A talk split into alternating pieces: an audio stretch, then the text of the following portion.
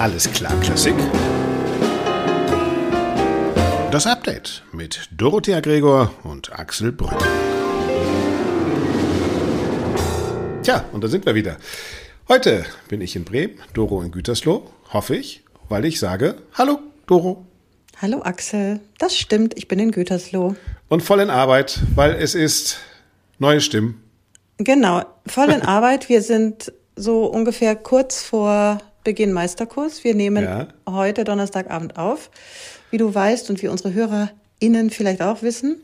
Und am Sonntag ist Anreisetag unserer Sänger und unserer Dozenten und Pianisten. Und dann haben wir eine wunderschöne Meisterkurswoche vor uns. Was passiert da? Da, da wird, also ich weiß, ich darf auch da sein. Bei mir geht es sozusagen um ein kurzes äh, äh, Intro in Marketing, Medien und Kultur. Aber was, was kriegen die Sängerinnen und Sänger noch von euch? Naja, also von dir kriegen sie erstmal mit, wie man mit ähm, Du, du bringst denen sozusagen am lebenden Objekt bei, wie man mit richtig schwierigen Journalisten umgeht, nämlich ja, dir. Werden sie ne? löchern, ja genau. Ja, genau, du wirst sie richtig fertig machen.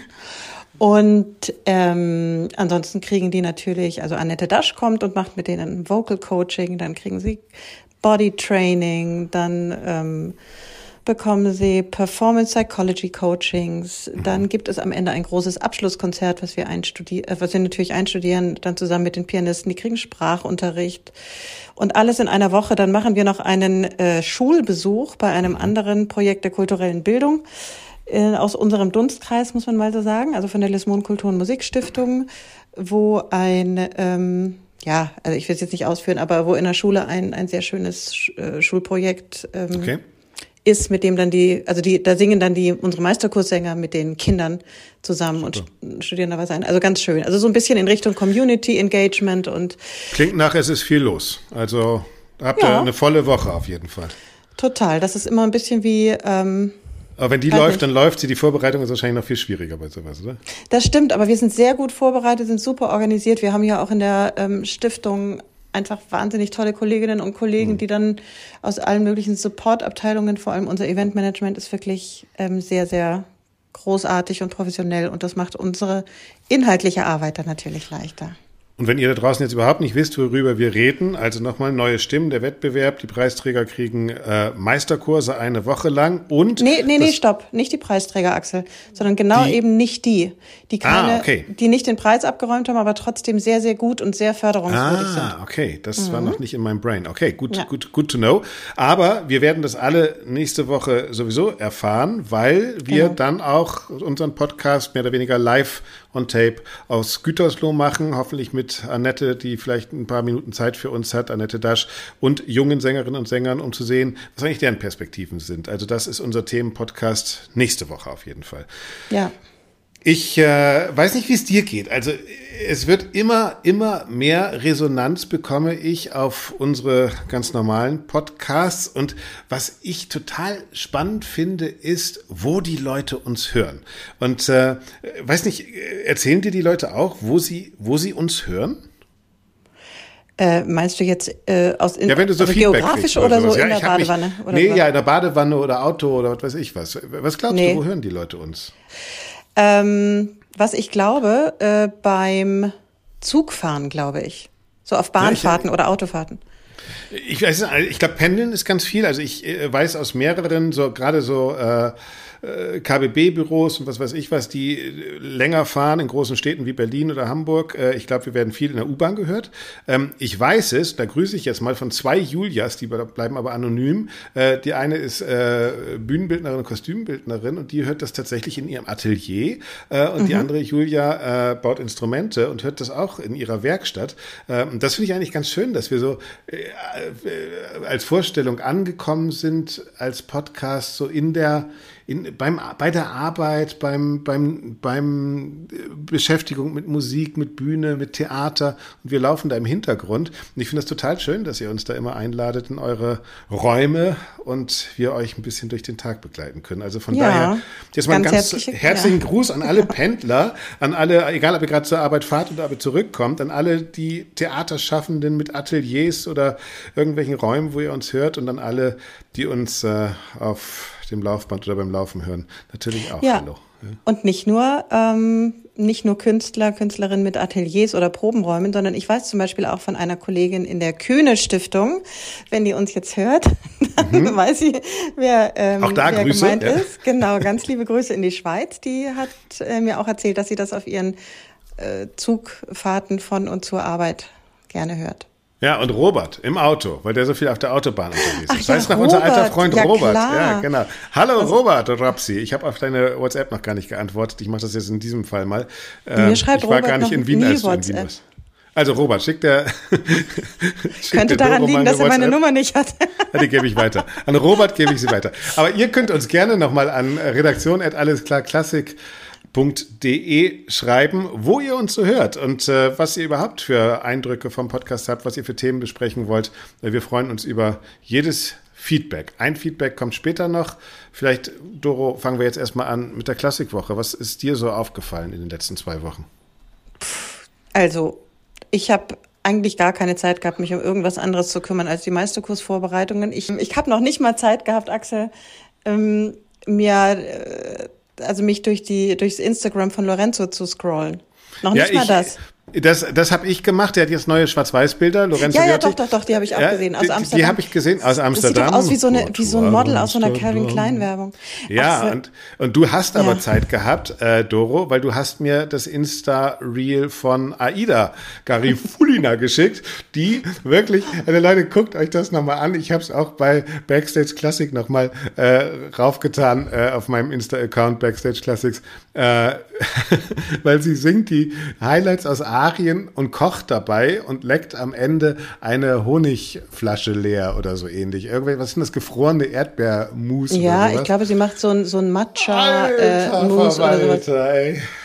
Ja, ich habe mir auch gedacht, irgendwie, ich weiß nicht, aber es sind ja nicht nur Opernarien, sondern es ist immer so komisch geschnitten. Äh, Das sind so, äh, also so Fetzen aus Arien und dann auch so Pop-Songs mit so einer Opernstimme gesungen. Das finde ich ja fast auch, noch Ich schlimmer. fand es auch so cool, mit was für einer äh, äh, Zeile du mir das geschickt hast, weil du hast mir Mhm. dieses Reel geschickt, weitergeleitet und hast geschrieben, was darf Satire? Dann- Musst du, musst du jetzt alles verraten. ja, und ich habe es dann gepostet mit alles, ja, offensichtlich alles. Mhm. Okay, das Update haben wir, den, den, den, die Gala haben wir. Lass uns doch nochmal, Mhm. also was mir ähm, aufgefallen ist und was mich dann auch beschäftigt, weil ich das Inside-Leben nicht so kenne, aber äh, die Musikhochschule Hannover, äh, bekannt durch einen ihrer wichtigsten Studenten, durch Igor Levit, der da äh, hingegangen ist, ist, hat sehr viel Renommee, glaube ich, ne? also gerade im, im Musikinstrumentenbereich. Ähm, aufgebaut hat das alles die Präsidentin äh, Susanne Rode-Breimann. Die geht jetzt und es ist vom Rat jemand Neues bestellt worden, nämlich Philipp Ahner, der in Tuttlingen war bis jetzt und einen Schwerpunkt hat eigentlich auf musikalische Bildung, musikalische Erziehung. Ähm, und dann gab es einen großen Protest. Fast die Hälfte der Mitarbeiten, Mitarbeiterinnen und Mitarbeiter, äh, vor allem der Professorinnen und Professoren, haben geschrieben, diese Entscheidung sei total falsch, weil man wolle Oliver Wille haben. Oliver Wille wiederum ist bereits an der Musikhochschule und im Fach äh, Kammermusik als, als Professor für Musikunterricht tatsächlich da, also für, Mus für, für Instrumentenspiel. Und das scheint ein Grabenkampf zu sein, in welche Richtung die Musikhochschule Hannover sich ausrichten soll. Weiterhin mit dem Schwerpunkt und mit dem mit der Qualität auf Ausbildung am Instrument, also der wirklichen musikalischen Ausbildung, oder auch eine Institution, die musikalische Bildung im Zentrum hat. Und das finde ich einen ganz spannenden Streit, dass da offensichtlich ein Entweder-Oder ist und vor allen Dingen ein komplett unversöhnliches Klima zwischen Professoren und Professoren, die da wirklich aufeinander losgehen. Und da frage ich mich, warum könnt ihr das nicht zusammen regeln, Leute? Kann ich dir jetzt auch nicht sagen. Ich kann dir nur so viel sagen, ohne da, ich glaube, wir haben da privat auch schon mal drüber gesprochen. Ähm, ich war dieses Jahr in einem Bewerbungsverfahren um die Leitung einer ähm, großen deutschen Musikhochschule und ich muss dir sagen, das ist ein sehr komplexer Vorgang.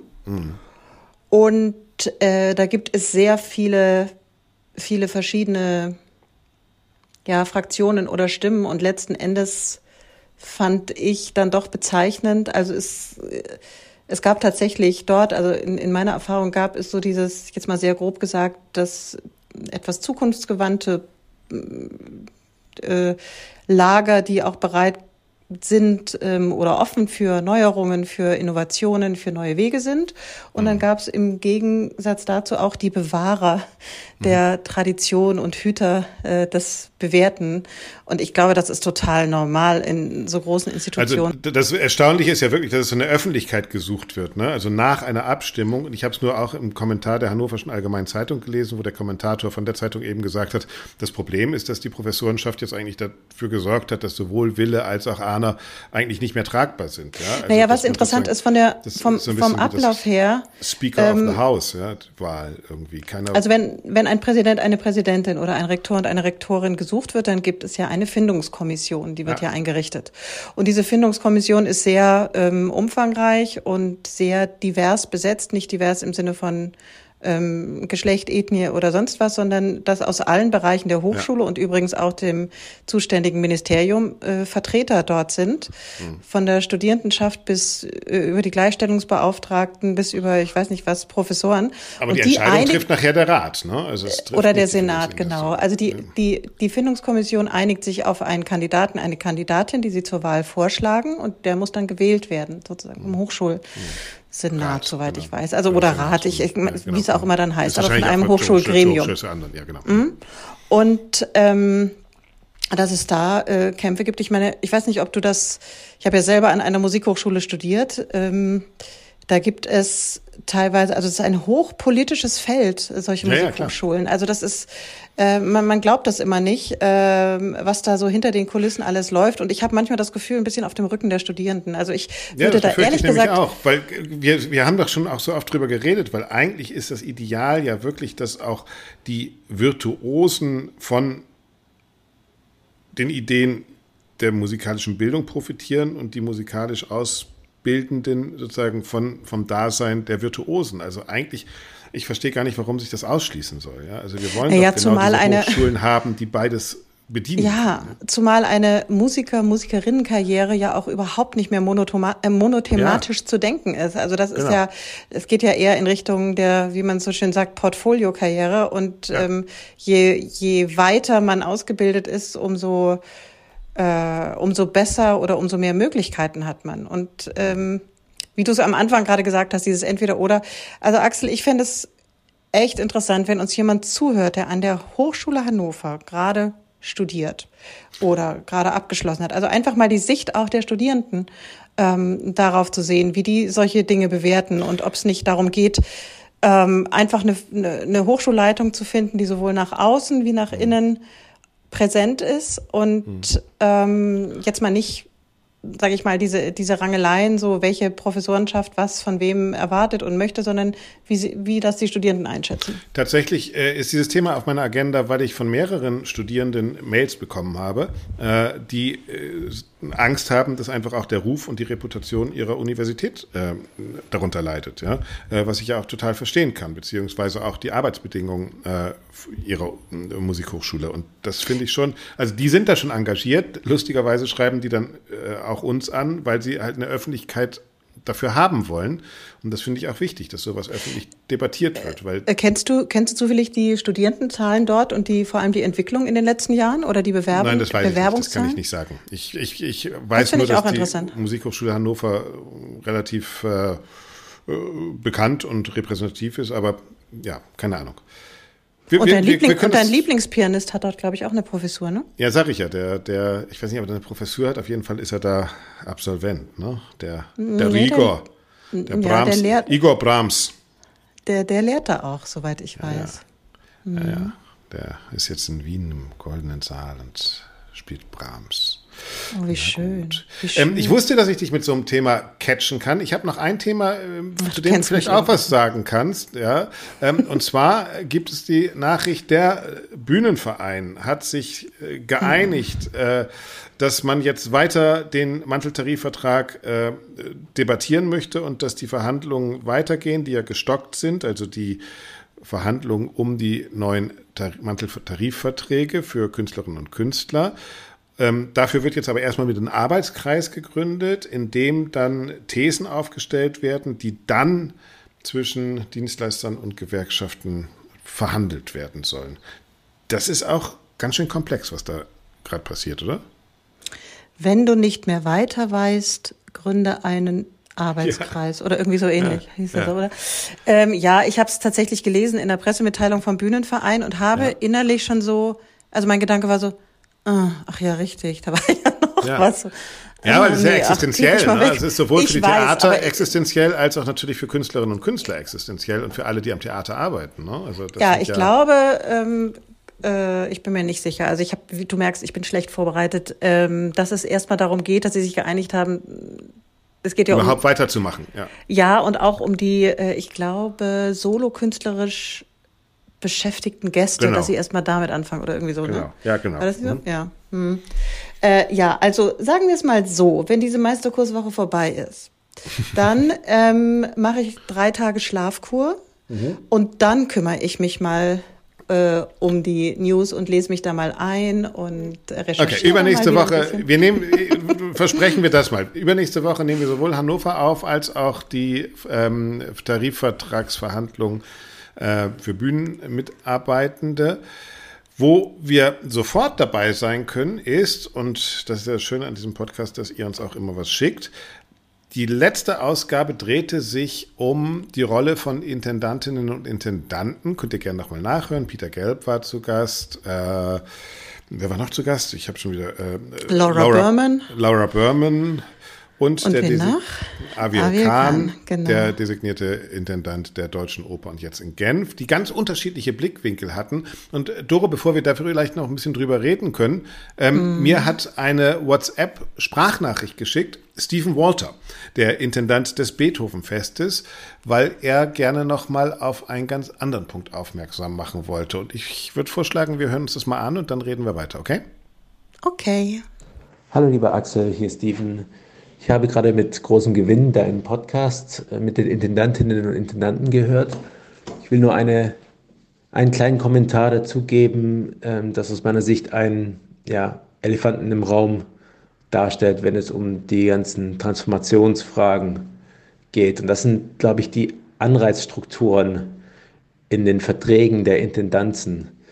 Ähm, man hat ja meistens so vier oder fünf Jahresverträge und das heißt, dass man spätestens, allerspätestens im zweiten Jahr schon super sexy erfolgreich sein muss, weil es dann nämlich um die Verlängerung geht. Das sind ja Vorläufe von zwei, drei Jahren. Und das bedeutet, dass man total incentiviert ist als Intendant, möglichst schnell irgendwas Vorzeigbares zu haben. Und wie wir wissen, ist bei den wirklich harten Transformationsthemen einfach Zeit notwendig. Und wenn wir ehrlich sind, muss es manchmal auch erstmal abwärts gehen, bevor es langfristig aufwärts gehen kann. Einfach weil Transformationen wehtun, weil es demografische Umbrüche gibt, technologische Umbrüche und so weiter. Es gibt, glaube ich, keinen Weg, das sofort erfolgreich zu gestalten. Man braucht Zeit. Und diese Zeit ist nicht gegeben, ähm, zumindest nicht in den Anreizstrukturen der Intendanzen, die halt meistens von Verlängerung zu Verlängerung, von Vertrag zu Vertrag hoppen ist ja auch logisch. Äh, sie sind ja vor allem erstmal selbst motiviert.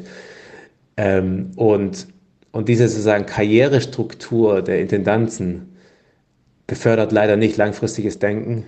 Ich weiß auch nicht, wie das äh, naheliegend lösbar ist. Das ist ja insgesamt das Problem von Demokratie gewissermaßen, dass man von Legislaturperiode zu Legislaturperiode denkt und nicht unbedingt langfristig. Aber ich glaube, das ist ein Kernpunkt, den wir uns anschauen müssen. Wie schaffen wir es, auch anders Erfolg zu messen. Und darum geht es, glaube ich. Also, dass wir Erfolg im Sinne von Transformationserfolg oder Fortschritt im Lernen, äh, solche Dinge, dass wir die eben auch kulturpolitisch messbar machen und nicht nur, was ist jetzt sofort auf der Straße sichtbar. Also das noch ein kleiner, ähm, kleine Dreingabe zu dem Thema ähm, Transformation und vor allem auch in Bezug auf die Intendanzen selbst. Ja, das war Stephen Walter, der hier, Doro, sagt, ganz wichtig für Intendantinnen und Intendanten sind die Verträge, die möglichst schnell eine Steigerung des Publikums erwarten. Hat er recht? Mm, ja, ja, er hat recht, dass das tatsächlich ein Problem ist. Ähm, Ja, ich glaube aber, das Problem, was dahinter liegt, ist, was er ganz zum Schluss gesagt hat, nämlich diese Erfolgskriterien. Mhm. Und die, ähm, wo, woran ähm, wird Erfolg gemessen eines Intendanten oder einer, einer Intendanzzeit oder eines Hauses in einer sogenannten Legislaturperiode? Und diese Kriterien nochmal zu überdenken, das hatten wir ja auch schon im ähm, Rahmen unserer Kulturstudie äh, dieses Jahres im Mai. Mhm ähm, angerissen und äh, da bin ich total d'accord. Auf der anderen Seite, wenn du das mal weiterdenkst und denkst, ja, okay, also gut, dann wird ein Intendant nicht für vier oder fünf Jahre, sondern gleich mal für zehn Jahre bestellt, ist es erstens ein großes Risiko und zweitens ähm, auch nicht garantiert, dass allein die Laufzeit ähm, dafür sorgt, dass wirklich Transformation geschieht. Ja. Also, ja. wie siehst du das?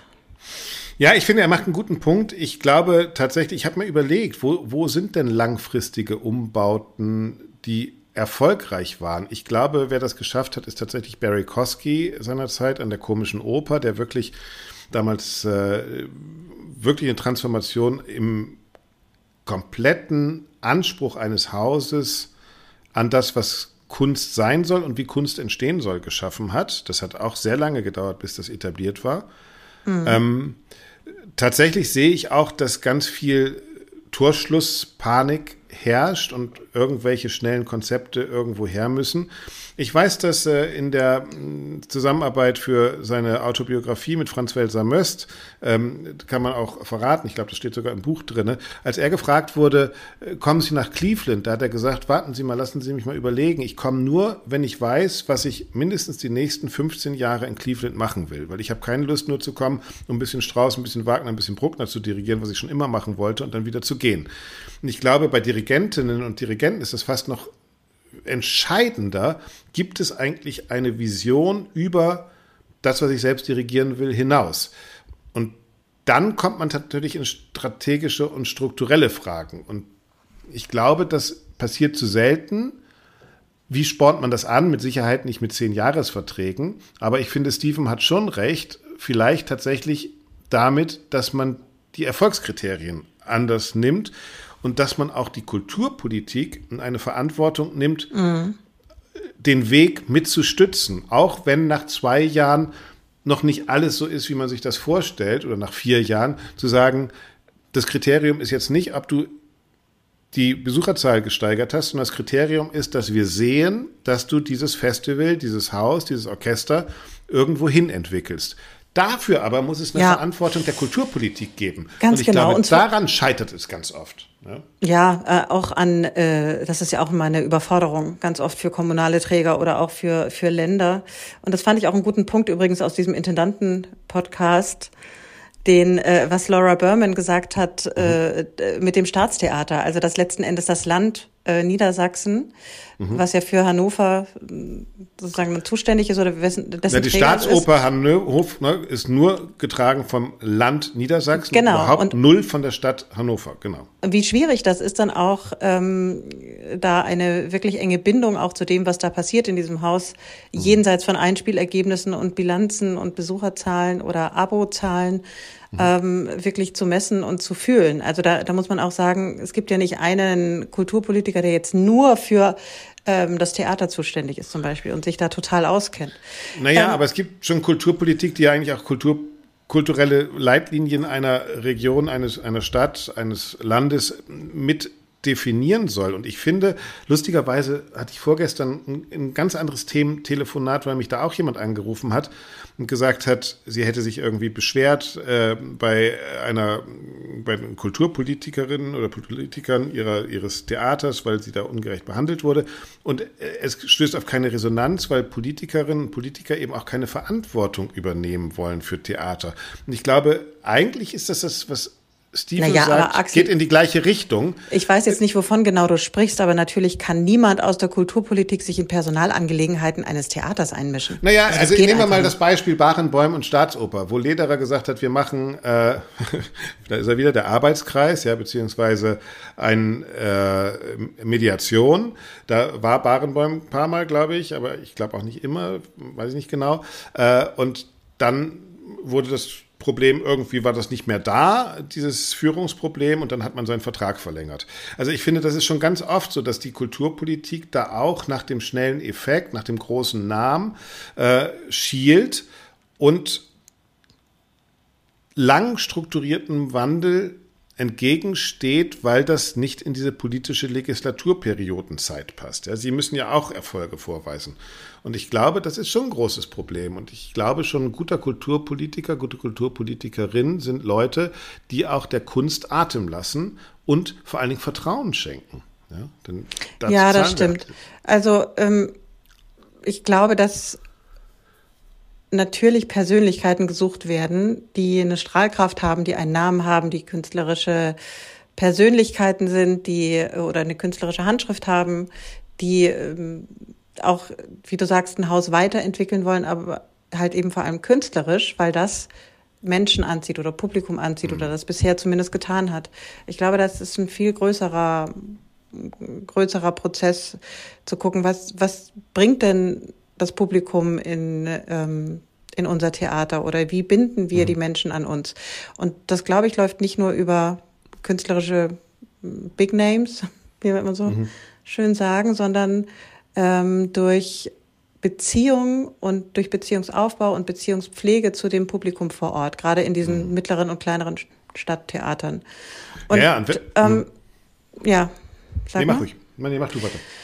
Nein, also das ist, da könnte ich auch einen Punkt machen. Also äh, ich, es ist halt insofern schwierig, klar, wenn es um Führungspersonal geht, um äh, Intendanzen, um Generalmusikdirektion, um solche Besetzungen. Natürlich ist dann da der der ähm, der Träger gefragt, äh, mhm. sich da einzumischen. Aber wenn es jetzt, also kommt immer darauf an, weil die ja mit dem Land dann einen Vertrag haben oder mit der Stadt einen Vertrag haben. Aber wenn es jetzt interne Personalangelegenheiten eines Hauses, da kann sich doch nicht eine Kulturpolitik einmischen oder sagen, ja, das muss aber anders laufen. Also naja, wenn es Beschwerden gibt über das, über, über, über Verhalten von Führungspositionen, muss natürlich die Kulturpolitik am Ende die Verantwortung tragen. Ist ja in Berlin in Ansätzen dann auch passiert, mhm. damals mit Barenboim. Ja, ja, da gibt's ja, ja, gibt's ja. ja genau diese Vertrauensstelle, die dann genau. eingerichtet genau. wurde und so. Aber lassen wir ja, das mal draußen vor. Also, mhm. weil ich, ich finde, das verknüpft sich dann auch ganz gut mit dem anderen Interview, äh, das wir in dem Podcast hatten über Intendantinnen und Intendanten, und zwar mit Peter Gelb, dem Intendanten der Metropolitan Opera, der ja auch sagt, wir haben in Amerika eigentlich viel zu lange geschlafen, äh, haben das Repertoire nicht gewandelt, haben darauf gesetzt, dass die Leute, die noch irgendwie in der Oper sind, auch entweder irgendwann durch andere Leute ersetzt werden oder da bleiben und haben gar nicht gemerkt, dass die neue Generation da nicht mehr so nachkommt, wie das früher immer war. Und ich glaube, auch da geht es ja um Zeitdimension. Also Peter Gelb versucht jetzt, hat er uns erzählt, umzudenken, indem er eben den Troubadour eher weniger spielt in der alten Ziffarelli-Inszenierung, weil er merkt, da sind nur 30 Prozent Leute drin und versucht Dead Man Walking oder was weiß ich was, äh, neue Opern aus unserer Zeit auf den Spielplan zu setzen, wo er sieht, da kommt nicht nur Publikum, sondern auch ein neues Publikum. Aber diese mhm. Transformation funktioniert natürlich auch in New York nicht von heute auf morgen, indem ich das Programm ändere und die Richtung eines Tankers ändere, ähm, funktioniert das halt nicht. Und er braucht im Gegensatz zu den Politikerinnen und Politikern, von denen wir eben geredet haben, braucht der halt die Mäzene, die ihm da die Treue halten und sagen, wir glauben an deinen Kurs. Ja? Also diese, und ich glaube, das müssen wir in Deutschland, das war für mich so das Ergebnis des Podcasts letztes Mal, bei uns ist es noch nicht zu spät, dass wir amerikanische Verhältnisse haben oder sogar englische Verhältnisse oder französische, wo es überall nicht so gut aussieht wie in Deutschland. Wir können noch vor die Welle kommen. Aber dafür müssen wir vielleicht tatsächlich die Fragen von Stephen Walter stellen. Wie, wie wollen wir denn einen mittelfristigen Strukturwandel schaffen? Wer bezahlt den? Wer hält dem auch die Treue, wenn es mal eine Krise gibt? Ich glaube, das sind schon sehr, sehr wichtige Fragen. Ja, die lassen sich jetzt auch nicht einfach so nebenbei von uns in so einem Update-Podcast beantworten. Ich denke mir nur, wenn ich eine Intendantenstelle antrete und weiß, ich habe angenommen einen Fünfjahresvertrag, das ist ja so ein üblicher Zeitrahmen. Ja. Das ist ja wie bei anderen Vorstandsvorsitzenden in Unternehmen auch so. Ähm, dann kann ich ja trotzdem so agieren, als wäre mein Vertrag länger. Also das, da hindert einen ja niemand ja, ja, dran. Klar. Und, nee, aber ähm, das ist die Erfolgsfrage, ja. Also, dass es genau. einen Einbruch gibt, ist dann selbstverständlich. Und das muss eben aber auch von allen mitgetragen werden. Ja, und das muss vor allem kommuniziert werden. Warum mhm. ist das jetzt so? Und ich glaube, da gibt es schon ähm, sehr viel Gesprächsbedarf und auch Erklärungsbedarf, auch mhm. bei den Stakeholdern und, und Shareholdern dieser Institutionen und Organisationen. Aber ich denke, es ist schon möglich, auch einen, den großen Bogen zu zeichnen und ähm, alles dafür zu tun, dass es ja eben auch auf eine zum Beispiel einmalige Vertragsverlängerung ähm, hinausläuft. Und dann hat ja, ja. man zum Beispiel acht oder zehn Jahre und in denen kann man schon ganz gut gestalten. Ja, das und ist klar, aber ich sehe ja. das in, in, in, Wien mit der Volksoper, ja, Lotte de Beer, die wirklich, die macht einen Radikalwandel und wird wahnsinnig dafür angegriffen auch, ja. Ähm, und da braucht es Support. Sie kriegt den mhm. auch noch, den politischen Support. Ich glaube, es ist mhm. da tatsächlich nicht äh, gefordert, dass sie jetzt jede Abend ein volles Haus hat. Also man vertraut ihr da noch in diesem radikalen Wandel, aber das ist dann auch wahnsinnig wichtig. Ne? Also gerade wenn mhm. du so ein Haus, das genau in der Gefahr war, wenn es so weitermacht wie immer, Publikum zu verlieren, alleine durch, wie Peter Gelb das sagt, wegsterben, ja, und sagt, ich öffne mich ganz anders der Stadtgesellschaft, dann brauchst du einfach erstens als Intendantin wie sie wahnsinnig viel Nerven, musst mhm. wahnsinnig viel Kämpfe aushalten und brauchst natürlich dafür eine wahnsinnig starke Rückendeckung, äh, die dir politisch sagt, wir vertrauen dir. Mach das. Ja, mal. oder ja? Ja, absolut richtig, also total bei dir. Ähm, und Peter Gerd braucht natürlich dann die Rückendeckung und das Vertrauen der Sponsoren und Mäzene. Genau, genau. Vor allem, ne? Genau. Mhm. Ja, genau. Naja, also ist es, äh, wie gesagt, es ist kein leichter Job und ich finde, das kam auch total raus in dem mhm. Podcast letzter mhm. Woche und dass es so ein sehr komplex ist und wenn du dann noch künstlerisch äh, arbeiten willst und eine Handschrift hast und gleichzeitig musst du ein Haus führen mit Personalführung und repräsentieren, Außen- und Innenminister gleichzeitig sein, so auf, auf eine Art, das ist sehr, sehr äh, sehr, sehr komplex und da ziehe ich echt meinen Hut vor. Ne? Also das, äh, ja. Ja, und ich würde gerne für mich auch nochmal festhalten, äh, dass dieses Thema Kulturpolitik und die Verantwortung von Kulturpolitikerinnen und Kulturpolitikern wirklich ein spannendes Thema ist. Äh, da würde ich gerne auch wirklich nochmal ein Thema draus machen irgendwie. Das ist einfach nochmal noch für unseren Notiz. Ja, wir haben ja für unsere Wiedervorlage. Weißt du was, wir könnten so eine Rubrik machen. Du bastelst doch immer so gerne Jingles. Die heißt einfach WV. Ja, Wiedervorlage, so. ja. Apropos Rubrik und Jingle. Hör mal.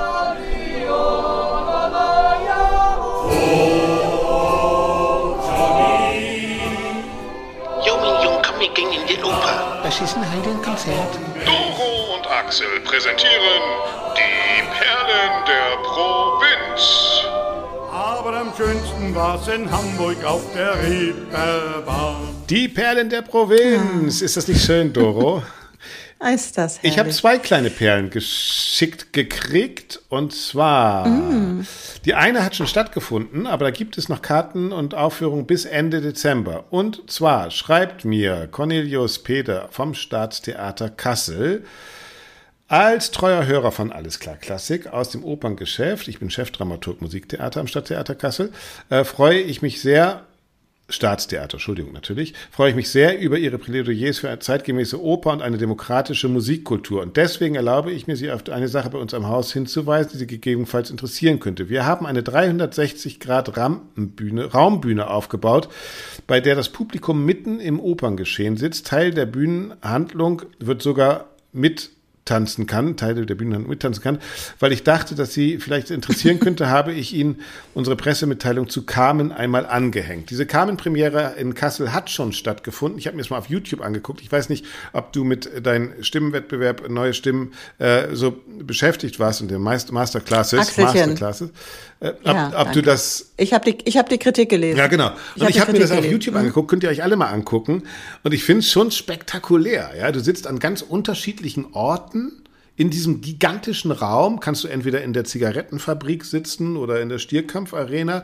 Alle kriegen, egal wo du sitzt, auf Video mit, wo die Handlung gerade spielt. Und wenn sie dann gerade bei dir in deinem Raum spielt, dann bist du halt dabei. Also keine Ahnung, wie es wirklich war. Also ist das so ein bisschen wie äh, VR-Brillen in echt? Ja, genau. Das ist, das ist Virtual Reality in Reality. Ja, genau. So, so glaube ich, ist das ein bisschen, ja. Äh, und ich fand es mhm. jetzt irgendwie ziemlich geil. Also ich fand es vom Konzept her, dachte ich, oh Gott, okay, schon wieder sowas.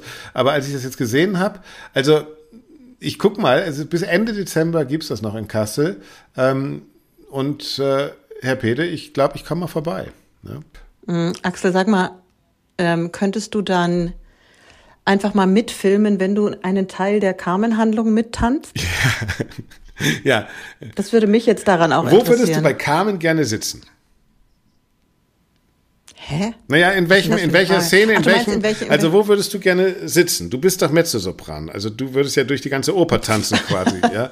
Äh, äh, ja. aber wo würdest du, wenn du nur Ja, einen Platz genau. haben könntest, in der ganzen Oper Carmen am liebsten sitzen? Bei Lilas Pastia, in der Kneipe, in der Arena zum Schluss, in der Zigarettenfabrik, in der Schlucht, wo äh, die sich treffen. Wo würdest du am liebsten sitzen? Bei Lilas passt ja. Da gibt's die besten Drinks, würde ich sagen. Lilas Pastia ist natürlich geil, ja. Das ist auch so ein bisschen verrucht und so. Ja, nee, Arena finde ich blöd. Arena ist scheiße, weil Stier auch scheiße. Zigarettenfabrik finde ich, pst, nein, viel zu viel Na, Arbeit. Bin ich aber ich würde für. gern bei Lilas passt ja in der, in dem, in dem, natürlich im Raum von Carmen sein, wo sie nachher sagt, äh, wo sie ihn verführt und er sagt, ich muss jetzt zum Rappell und sie sagt, "Ah, Rappel. Und, und, du, und, und, du, und du wärst gerne, du wärst gerne ähm, Don José. Nein, bloß Oder nicht. was? Also Don José, das ist ja, nee. Dann wäre ich schon lieber Carmen. Ja, ich, ich, frage ich mal, ob das, auch, Warum? äh, ob das auch möglich ist auf so einer 360-Grad-Bühne. Ich wäre dann lieber Carmen. Na, liebe, Warum willst du nicht Don José sein? Na, weil Don José irgendwie nichts vom Leben gecheckt hat und in der original Merimee-Geschichte ja eigentlich auch ein Mörder ist schon, glaube ich. Und also ich glaube, der hat sehr viel Gewaltpotenzial, der Typ. Also der, der ist mir ganz fern. Don, deswegen Don José ist mir, nee, so. der, ist mir, der ist mir wirklich ganz fern. Ich bin eher so ein Softie.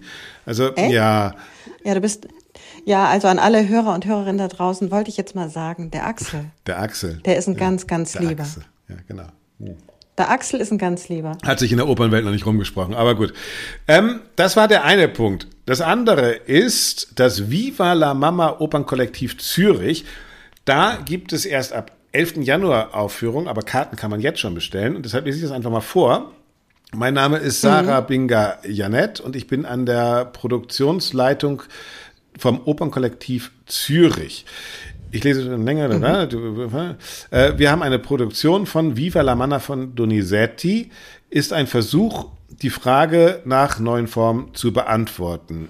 Ich habe die Oper persönlich auf Schweizerdeutsch Ja, grüezi Romansch. Deutsch, Spanisch, Französisch und Englisch übersetzt und bearbeitet. Auch die Dialoge und Einschubarien wurden von mir gewählt, beziehungsweise der Text neu komponierten Arie von mir geschrieben. Wir möchten versuchen, die Oper für alle zugänglich zu machen, sei das sprachlich, inhaltlich und natürlich auch finanziell. Tickets kosten 50 Schweizer Franken. Ich glaube, das ist für die Schweiz relativ günstig. Aber dann gibt's noch das PS. Das Ja, Positive. Herr Brüggemann, liegt nicht darin, dass wir genügend Geld hätten, bei weitem nicht. Aber, und das finde ich jetzt interessant, wir haben ein Sponsoring-Programm mit Live-Werbeeinlagen im Stück. Mal was anderes. Das finde ich zum Beispiel, musste man Peter Gelb vielleicht mal sagen. Ja? Also dass dann plötzlich, sage ich mal, nach dem ersten Akt dann ähm, viel man, Ja, oder im Äh, ersten live auf Akt der Bühne steht. Ja.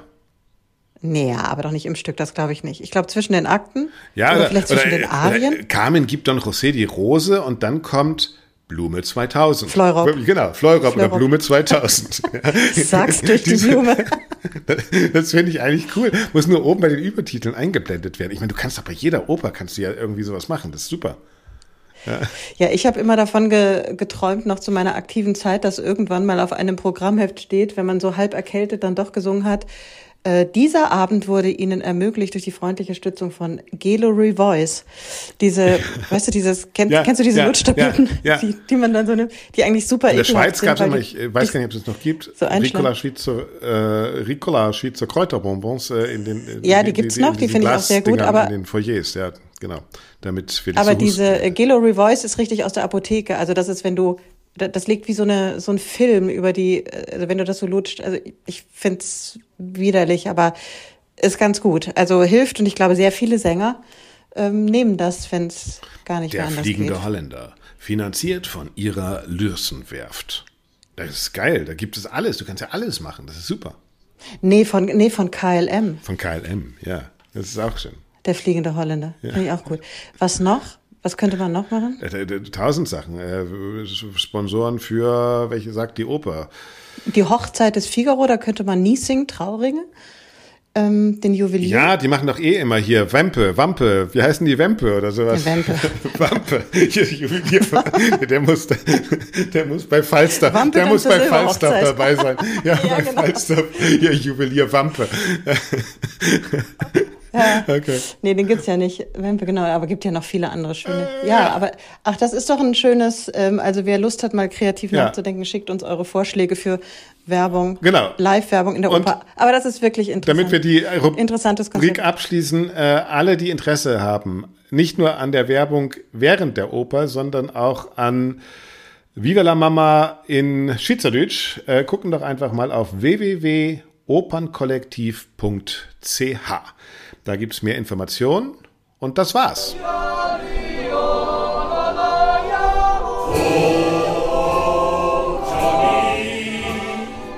Jo, mein Jung, komm, wir gehen in die Oper. Was ist ein Konzert? Doro und Axel präsentieren die Perlen der Provinz. Aber am schönsten war's in Hamburg auf der Reeperbahn. So, Doro, du musst arbeiten. Ja, Ich will essen gehen. Ich muss arbeiten. Ich gehe zum Italiener. Der, Ding, der kann bei jeder, der kann bei jeder Oper werben eigentlich. Ja. ja, das mach mal. Das ist eine gute Idee. Was isst du da dann heute? Das weiß ich nicht. Es ist, glaube ich, ein ganz guter. Ich, ich, ich bin ja manchmal so ein äh, Saltimbocca alla Romana Fan. Ja. Also das, da kann ich mich Mm. Ja. reinlegen. Aber ganz ja, pervers total. mit Pommes. Oh. Das ist wirklich, oh, das ist jetzt wirklich schlimm. Ähm, Aber wenn du die Pommes Ja, in aber- diese Saltimbocca Soße dippst, das ist ah, das, das ah. weißt du, was ich so super gut finde? Mhm. Ich, ich mag ja ein gutes Vitello Tonato wahnsinnig gerne. Mhm. Und jetzt wahrscheinlich sagst du jetzt I oder manche, die Ich zuhören bin I, äh, aber Thunfisch ich ich finde, null, aber egal, ja. mhm, ja, so ist ist ja auch meins, Ja, ja. mein Gericht. Ähm, Kannst du zwei bestellen. Ich Das- esse dir das nicht weg. Das ist ja, dann, dann wird dir das, das wirst du mir jetzt bestimmt auch nicht wegessen, was ich dir sage, nämlich Kalbsleber mit Salbei. Nein, Leber, Leber Diese und Fegato. Leber Hm. und Thunfisch sind, das ist ja lustig, wir sind wirklich komplett. Meine Schwiegermutter ja, äh, hat mich empfangen und ist die Meisterin im Leberknödel machen und hat gedacht, naja, den zukünftigen Schwiegersohn, den empfange ich mit meinen hausgemachten Leberknödeln. Und das ist das einzige Mal in meinem Leben, dass ich mir Leber runtergewürgt habe und dabei gelächelt habe und gesagt habe, das schmeckt aber wirklich gut. Aber es war nur, weil ich ihre Tochter heiraten wollte. Also von daher. Das ist aber eine schöne das ist das Geschichte. einzige Mal, dass also ich ich Leber hätte, gegessen habe. Ja. Ich glaube, ich hätte lieber deine Frau heiraten sollen. Ich hätte sehr, sehr gerne diese Leberknödel. Leberknödelsuppe Ja. super. Dann finde ich auch Leber insgesamt gut. Leberwurst finde ich auch super gut. Leberpastete, ich mag das alles. ja, dann bist du da gut aufgehoben in meiner Familie. Da laden wir dich doch mal zum Hm. Essen ein. ich esse den Salat. Ja, ich komme sehr gerne. Gut. Aber wir sehen uns ja jetzt erstmal in Gütersloh. Mal gucken, was wir da zu essen kriegen. Genau. Nächste Woche Oh, das ist, das, äh, da hat sich noch niemand beschwert. Also da Sehr gut. lassen wir uns nicht lumpen. Nächste Woche, liebe Leute, äh, hört ihr dann uns auch aus Gütersloh mit jungen Sängerinnen und Sängern, mit wahrscheinlich Annette Dasch. Und ihr habt gemerkt, es lohnt sich immer, uns zu schreiben. Wir sind interessiert an eurem Blick auf die Klassikwelt. Wir sind interessiert an euren Projekten, nicht nur in der Provinz. Wir sind interessiert an euren Hochschulen, nicht nur in Hannover. Übrigens, einen neuen Jingle bräuchten wir auch mal. Auf der Seite www.allesklarklassik.de gibt es die Noten. Wäre richtig cool. Vielleicht kann ja mal ein Chor oder sowas unser, unsere Titelmelodie aufnehmen. Würden wir uns sehr Mhm. freuen. Das würden wir sehr abfeiern. Vielleicht der Hochschulchor der Hochschule Hannover. So, bam. Hochschule Hannover. Guck doch mal. Da sind die Noten sind da. Da braucht ihr auch, ich glaube, das Wir ist haben euch auf- ja, das reicht schon. Das schaffen die. Wir haben äh, Hannover auf Wiedervorlage für übernächste Woche. Wir haben, was war das noch? Bühnenverein Manteltarifvertrag. Richtig. Und dann haben wir auch für Und- irgendwann nochmal äh, Kulturpolitik und Mhm. die schlechte Nachricht, wie schnell nämlich auch in unseren Nachbar- und europäischen Ländern Kultur untergehen kann. English National Opera, jetzt hat gerade Martin äh, Brabin, der Chefdirigent, gekündigt, weil dort so sehr am Orchester Mhm. gekü- äh, gespart werden soll. Diese Oper wird wahrscheinlich auch Geschichte sein. Ich habe so tolle Aufführungen früher gesehen. Noch, das war schon noch vor 20 Jahren an der INO. Also es wäre echt schade um diese altehrwürdige Institution. Nicht mit so einem Downer jetzt aufhören. Okay. Und sag noch, sag noch was Lustiges. Dieser Podcast wurde Ihnen gesponsert von Leber, Knödel, Leberwurst, äh, Lebrecht, ähm, Norman Leberecht. Norman Lebrecht. Oh Gott, komm. Nein, das ist ein Podcast, wir wissen schon, auch mit L, des Lismon Centers. Das, das, das Le Genau. Le Lebermondcenter. Ja. Nein, also, Freunde, wir hören uns nächstes Mal aus Gütersloh. Du musst Ja, das noch schnell eben vorbereiten, Doro. Und Muss noch, noch schnell eben mal kurz eine Woche Meisterkurs genau, und ich vorbereiten. mache jetzt Genau. halt den Bocca alla Romana und sage ciao, haltet die Ohren steif und bis Äh, nächste Woche. ciao. Ciao, caro. Ciao, ciao.